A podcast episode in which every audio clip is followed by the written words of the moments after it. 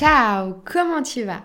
Bienvenue dans ce troisième épisode du podcast de Ciao Anxiété. Je suis Marika, ta guide dans cette nouvelle aventure contre l'anxiété. Et pour me présenter rapidement, j'ai aussi souffert d'anxiété généralisée, de crise d'angoisse pendant 15 longues années. Mais aujourd'hui, je suis libre de tout ça et surtout, je suis prête à te donner tous mes conseils pour que tu puisses toi aussi dire ciao à l'anxiété.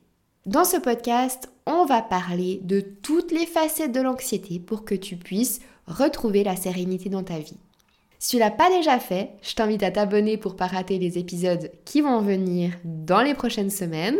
Je publie chaque semaine et pour encore plus d'infos entre les épisodes, eh ben n'hésite pas à me suivre sur TikTok, sur Instagram. D'ailleurs, j'ai pris la décision qu'à partir de maintenant, c'est toi qui vas choisir le sujet de l'épisode de la semaine. Finalement, on est d'accord que tout ça, je le fais pour toi. Toutes ces informations, je te les donne pour toi. Donc c'est à toi de choisir ce dont toi tu veux qu'on parle. Alors si tu veux participer au choix de l'épisode de la semaine, ça va se passer sur Instagram. Ciao anxiété. Ce matin par exemple, j'ai proposé trois sujets différents. L'anxiété sociale, l'anxiété et le voyage, et encore l'anxiété et les troubles alimentaires.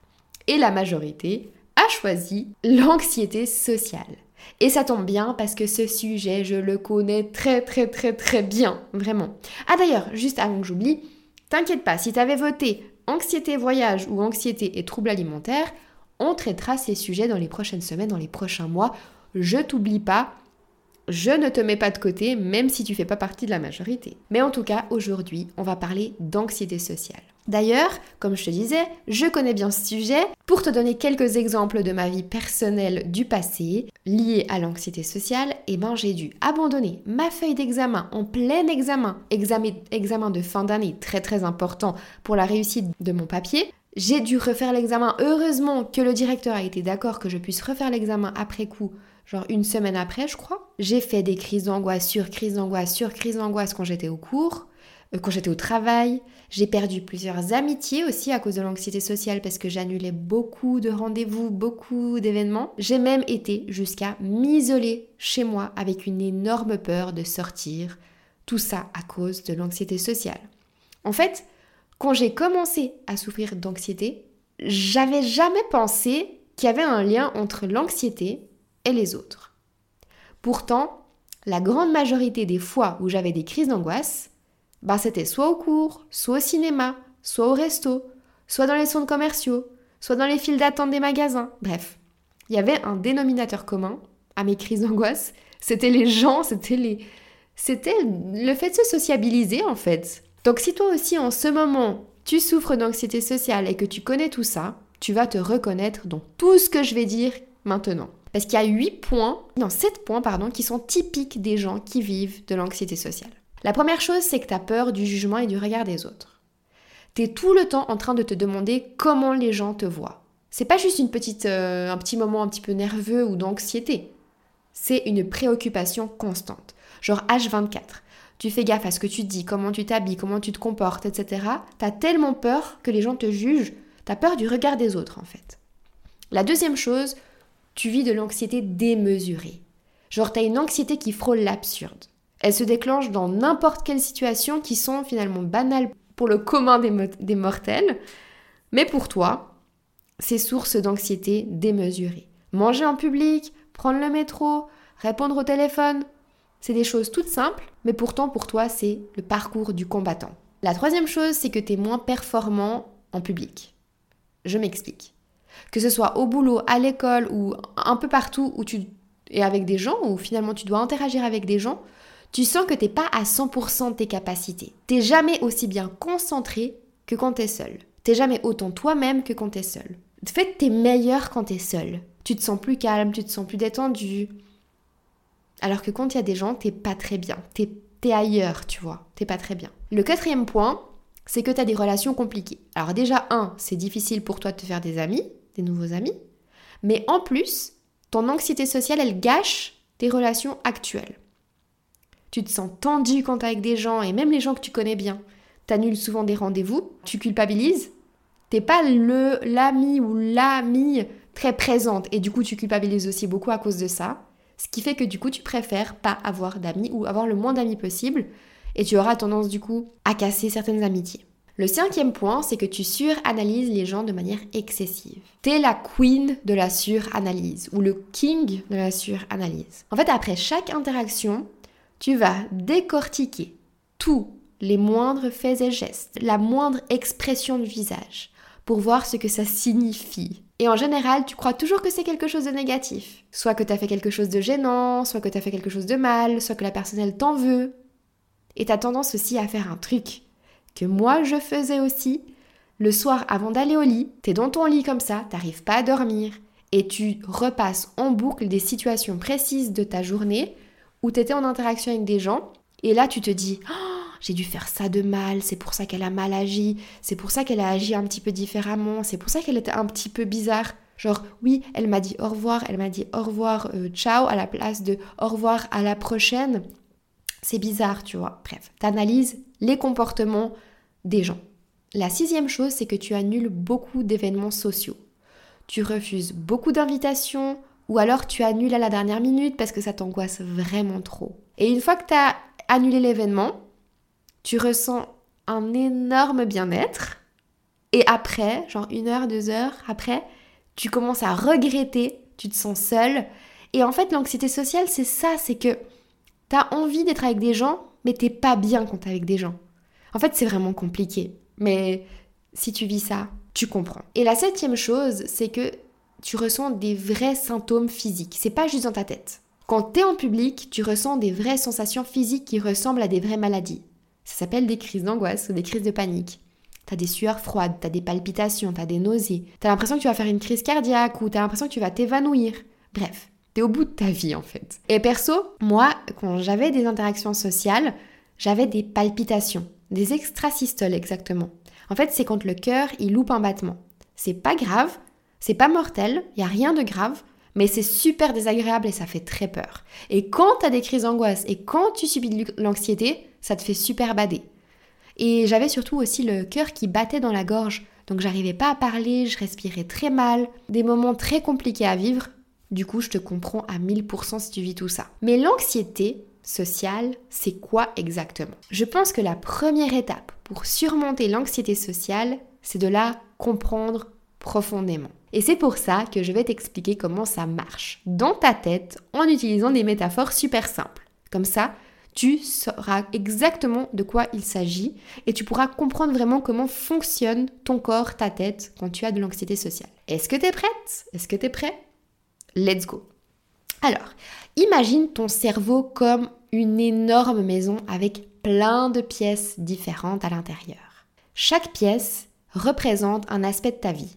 Il y a la pièce qui s'appelle le travail, ou tu peux l'appeler le bureau, tes hobbies, genre euh, imagine tu as une salle de fit, j'en sais rien, ou alors euh, si tu aimes la peinture, c'est genre un atelier. Euh, imagine tu as la pièce interaction sociale, où tu reçois des gens. Tu as la salle qui s'appelle manger, où tu vas manger.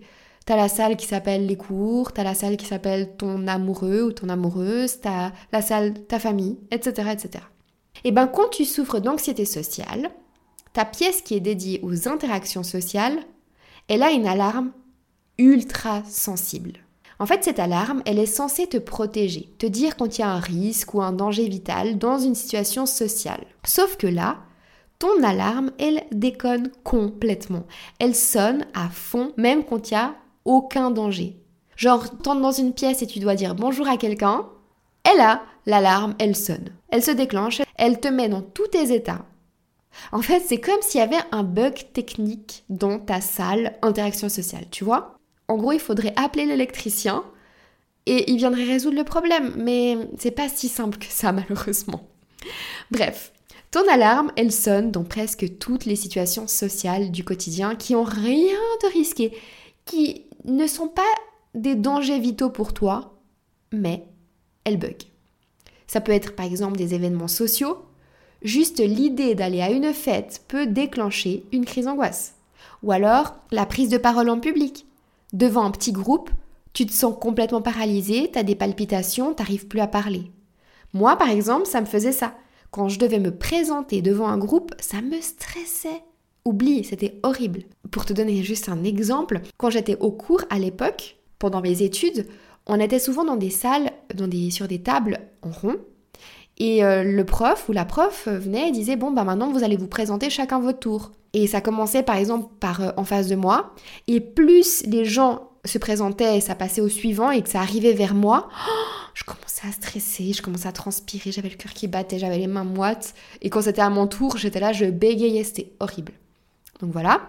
Ça peut être aussi les rencontres professionnelles, genre les rendez-vous, les entretiens. Moi, par exemple, même pas professionnel, aller chez le dentiste, c'était horrible. Aller chez le coiffeur, une horreur, vraiment un cauchemar. Euh, les travaux de groupe aussi, quand j'étais au cours, c'était l'enfer. Je te parle même pas des examens oraux ou des entretiens d'embauche, bref. Des situations, un peu des rencontres professionnelles ou obligatoires. Il y a aussi des situations imprévues. Par exemple, tu es en train de faire ton petit shopping, tranquille, tout va bien, c'est cool, et d'un coup, tu rencontres quelqu'un et tu dois converser avec cette personne. C'est inattendu, tu t'y attends pas, c'est horrible. Ou alors, tu es tranquille chez toi et ton copain il vient vers toi et te dit Ah, euh, si jamais ce soir euh, il y a Jean et Jeannette qui viennent souper. Last minute, c'est horrible. Genre tu commences à stresser et c'est vraiment compliqué. Moi en tout cas, je le vivais comme ça et super mal. Après, je sais pas ce qui est pire. Franchement, tu me diras ce que toi tu trouves pire entre les trucs qui sont déjà prévus d'avance ou les informations ou les événements un peu last minute. Parce que finalement, les, événements last minute, ben, tu stresses un gros coup et puis c'est fait. Tandis que quand c'est des événements qui sont prévus en avance, ton anxiété, elle s'étale sur des jours, des mois, des années presque. Pour rendre les choses encore plus compliquées, ton alarme, elle passe par des filtres mentaux qui déforment ta réalité. Ces filtres, ils amplifient les signaux négatifs et ils minimisent les signaux positifs. Donc par exemple, si tu entres dans ton bureau le matin quand tu vas travailler ou alors dans la salle de cours quand tu vas au cours et que imagine il y a une fille juste en face quand tu entres, elle te sourit, elle te dit salut. Et eh ben toi ton cerveau, il va faire quoi? Il va se focaliser sur la personne tout au fond de la pièce qui t'a pas calculé parce que juste elle t'a pas vu rentrer et là tu vas te dire oh, mais voilà j'ai fait quelque chose de mal euh, voilà j'étais sûre euh, je suis sûre qu'il m'en veut j'ai fait quelque chose de mal hier mais je sais pas quoi et tu vas commencer à réfléchir et là tu vas angoisser violent en gros quand on a de l'anxiété sociale, on est presque un peu trop susceptible. Hein. Voilà un petit peu comment ça se passe. Et le problème avec l'anxiété sociale, c'est que ça crée un cercle vicieux. Tu redoutes les interactions sociales, donc tu les évites. Donc tu te sens encore plus mal à l'aise quand tu dois interagir, donc tu redoutes encore plus la prochaine interaction sociale, etc. etc. Bon, maintenant que tu as bien compris de quoi il s'agit, alors la solution c'est quoi? Ben déjà, c'est de comprendre. En comprenant que l'alarme chez toi, elle est déréglée, eh ben, tu comprends déjà beaucoup de choses. Tu arrives à comprendre comment fonctionne ton anxiété sociale et pourquoi est-ce qu'elle s'enclenche dans telle ou telle situation. Après, ce que je viens de t'expliquer, c'est pas une pilule magique forcément, c'est un point de départ pour travailler sur toi et calmer ton anxiété sociale. Mais il y a une suite et il y a du job. Oui, il y a beaucoup de job. Mais t'inquiète pas, je t'abandonne pas. Reste avec moi, je t'explique tout ça maintenant. Je vais te partager ma méthode en 6 étapes pour surmonter l'anxiété sociale. L'étape numéro 1, c'est d'identifier tes déclencheurs. Avant de pouvoir gérer ton anxiété sociale, il faut savoir exactement ce qui la déclenche. Quand est-ce que ton anxiété sociale se déclenche? Et c'est quand qu'elle est à son paroxysme? Est-ce que c'est plutôt quand tu parles en public? Ou est-ce que c'est plutôt quand tu rencontres de nouvelles personnes? Ou est-ce que c'est plutôt quand tu dois faire un appel téléphonique? Ça peut être plein de choses.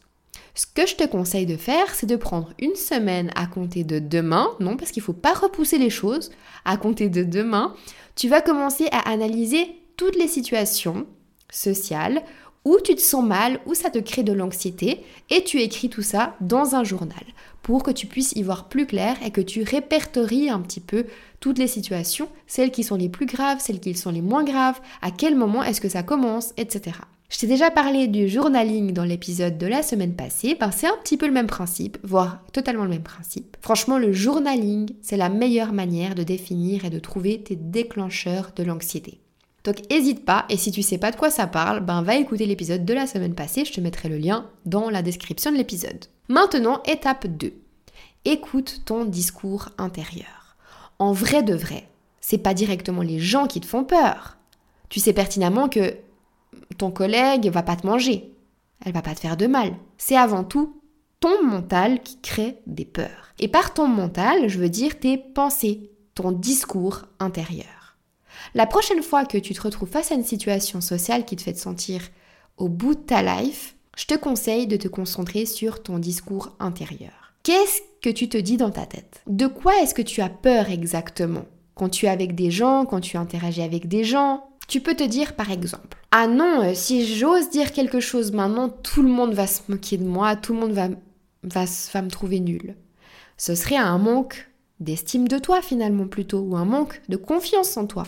Ou alors, oh non, ils ont l'air de trop bien s'amuser sans moi. Si je rentre dans ce groupe et que j'essaye de m'incruster, tout le monde va dire que je suis chiante et, je vais être super gênante. Est-ce que ce serait pas plutôt une peur de déranger? Ou alors, ta pensée, peut-être si je vais leur parler, ils vont penser que je suis bizarre ou que je suis désespérée. Et là, tu aurais peut-être plutôt peur du regard des autres. Ensuite, une fois que tu as défini ton discours intérieur et que tu as essayé de comprendre ce que ça signifie, tu vas à l'étape 3. L'étape 3, c'est de transformer tes pensées négatives en pensées positives. Il y a une loi universelle qui dit tes pensées créent tes émotions. Tes émotions créent tes actions et tes actions créent ta réalité. C'est une équation qui est P égale E égale A égale R. Par exemple, dans le cas de l'anxiété sociale, tu penses si je leur parle, ils vont tous se moquer de moi. Et l'émotion que génère cette pensée, ce serait l'émotion de la gêne, une émotion de mal-être, bref, une émotion négative. Du coup, cette émotion va générer une action. Tu vas te mettre en retrait, tu vas commencer à angoisser, tu vas commencer à suranalyser et cette action va générer un résultat, une réalité, tu t'isoles, tu commences à ressentir de l'anxiété sociale. En fait, c'est un peu comme si ton cerveau c'était un jardin et tes pensées c'était des graines. Si tu plantes des graines de stress, de peur, tu vas récolter de l'anxiété sociale dans ton jardin. Si par contre tu plantes des graines de confiance, de bienveillance, tu vas récolter du lâcher-prise, du bien-être, du calme, de la sérénité. Pour calmer ton anxiété sociale, il faut attaquer le problème par la base, c'est-à-dire pensées. Reprends chacune de tes pensées négatives, celles que tu as trouvées à l'étape 2, l'étape juste avant, et tu vas essayer de les rationaliser. Par exemple, je vais prendre un exemple d'une pensée d'avant. Ah non, si je dis quelque chose, tout le monde va me trouver nul, tout le monde va se moquer de moi. Bah, tu vas plutôt te dire je suis humaine et tout le monde peut se tromper. Personne n'est parfait. C'est pas grave si je dis quelque chose qui est pas parfait. Ou alors, oh là, dans le groupe, tout le monde a l'air de s'amuser. Si je m'incruste, je vais être super gênante et, et tout le monde va me repousser. Tu vas plutôt te dire, bah, je le saurai jamais si je vais pas essayer finalement. Les gens, bah, s'ils trouvent que je les embête, ils me le diront et sinon, bah, ils vont m'accueillir. Ensuite, à l'étape 4, tu vas élaborer un plan d'action. Maintenant, tu connais tes déclencheurs et tu as transformé ton jardin intérieur avec plein de belles graines positives. Il est temps de bâtir un plan d'action pour tes prochaines interactions sociales. Je t'explique. En gros, tu vas préparer tes prochaines interactions sociales et surtout, tu vas préparer un plan B. C'est-à-dire si ça se passe pas très bien. Moins bien que ce que tu penses. Parce que comme ça, du coup, tu seras beaucoup plus sereine, beaucoup plus serein pour y aller. Parce que tu te dis, au pire, si ça foire, j'ai une solution. Ça peut être une technique de respiration profonde, ça peut être une phrase mantra que tu vas te répéter pour te calmer, ça peut être un spray aux fleurs de bar, ça peut être une pierre de lithothérapie ou même un plan de sortie si d'un coup les choses deviennent trop intenses pour toi et que tu te sens super mal. Je sais pas, ça peut être euh, une phrase type que tu peux dire si tu te sens pas bien, genre euh, ouais, je suis vraiment désolée, euh, je dois prendre un train, il arrive maintenant ou je sais pas, ça peut être une excuse ou n'importe quoi, juste quelque chose qui te rassure parce que tu te dis si d'un coup je me sens pas bien, je peux sortir cette phrase pile poil celle-ci, elle fonctionne à tous les coups. Étape 5, c'est l'étape de la patience. Step by step. En fait, plutôt que d'éviter les situations qui te font peur, tu vas à la place te dire que tu vas y aller progressivement sans stress. Tu vas commencer petit et puis tu vas continuer à grandir petit à petit. Par exemple, tu vas pas commencer directement à prendre la parole pendant une réunion, euh, ça sera trop compliqué pour toi et ça va te créer beaucoup trop de stress.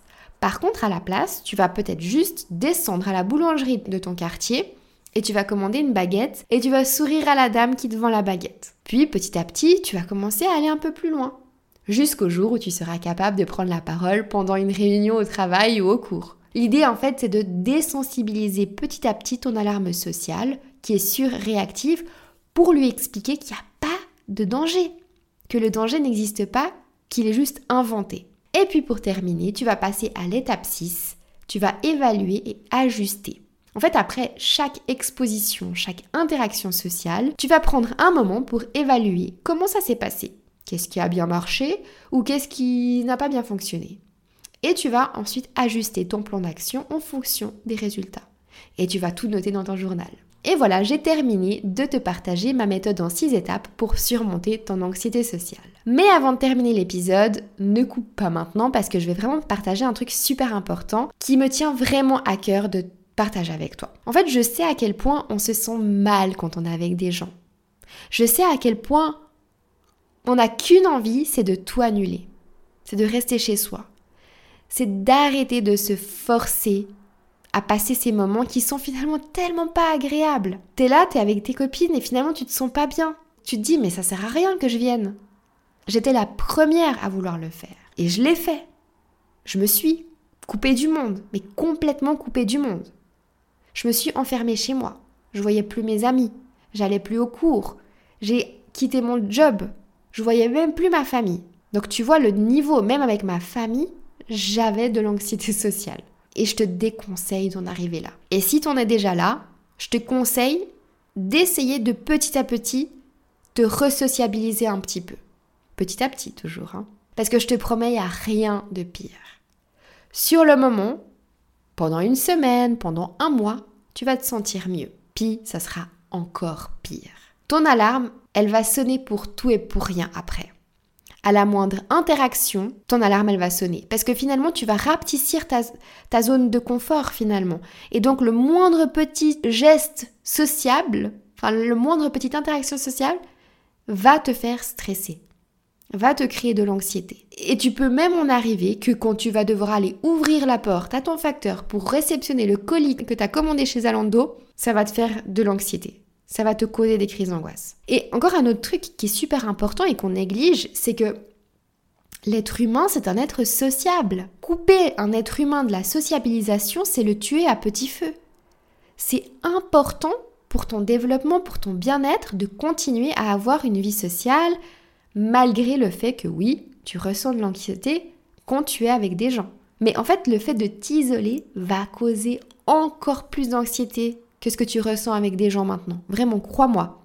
L'isolement crée de l'anxiété encore plus forte que l'anxiété sociale en fait. Et souvent, l'anxiété sociale qu'on ressent, elle se crée surtout du fait qu'on ressent une frustration de pas se sentir bien avec les gens donc on est frustré et du coup on est anxieux quand on est avec des gens, mais aussi quand on est seul. En tout cas, c'est ce que je ressentais. Je ne sais pas si c'est ce que tu ressens aussi, tu pourras me dire. Tu viendras m'écrire pour me dire si tu ressens la même chose. Mais voilà, le fait de t'isoler, c'est mauvais. Sincèrement, ne le fais pas. Avant toute chose, prends vraiment la peine de suivre la méthode que je t'ai partagée. Essaye de sortir de ta zone de confort petit à petit. Je sais c'est dur, je sais c'est vraiment difficile. Mais je te promets, ça va pas te tuer. Et ce qui te tue pas te rend plus fort. Bah, c'est magnifique cette phrase, mais c'est vraiment vrai. Quand tu auras une crise d'angoisse quand tu seras en société, ça te rendra plus fort parce que tu te rendras compte que finalement, bah, t'es vivante, t'es vivant, et t'auras appris des choses parce que tu auras compris pourquoi tu as eu cette anxiété, pourquoi tu ressens ça. Et quand tu seras en société et que tout se sera bien passé, tu pourras être fier de toi et tu auras avancé d'un pas. Donc dans tous les cas, c'est bénéfique. Voilà, c'est tout pour cet épisode sur l'anxiété sociale. Je suis sûre que si tu appliques ces conseils, tu pourras commencer à te sentir mieux dans les situations qui te rendaient anxieuse avant, anxieux avant. Donc vraiment, n'hésite pas. Oublie pas de t'abonner, de me suivre sur les réseaux sociaux Instagram et TikTok pour plus d'infos, plus de conseils, etc. Et si tu penses que ce podcast peut aider quelqu'un d'autre que tu connais, partage-le, note 5 étoiles parce que ça m'aide à être mieux référencé et du coup que plus de monde puisse découvrir ces astuces, ces méthodes et puisse en savoir plus sur l'anxiété en général. Je te dis déjà merci d'avance. Merci, merci, merci, merci de m'avoir écouté, merci de me suivre et à la semaine prochaine. Ciao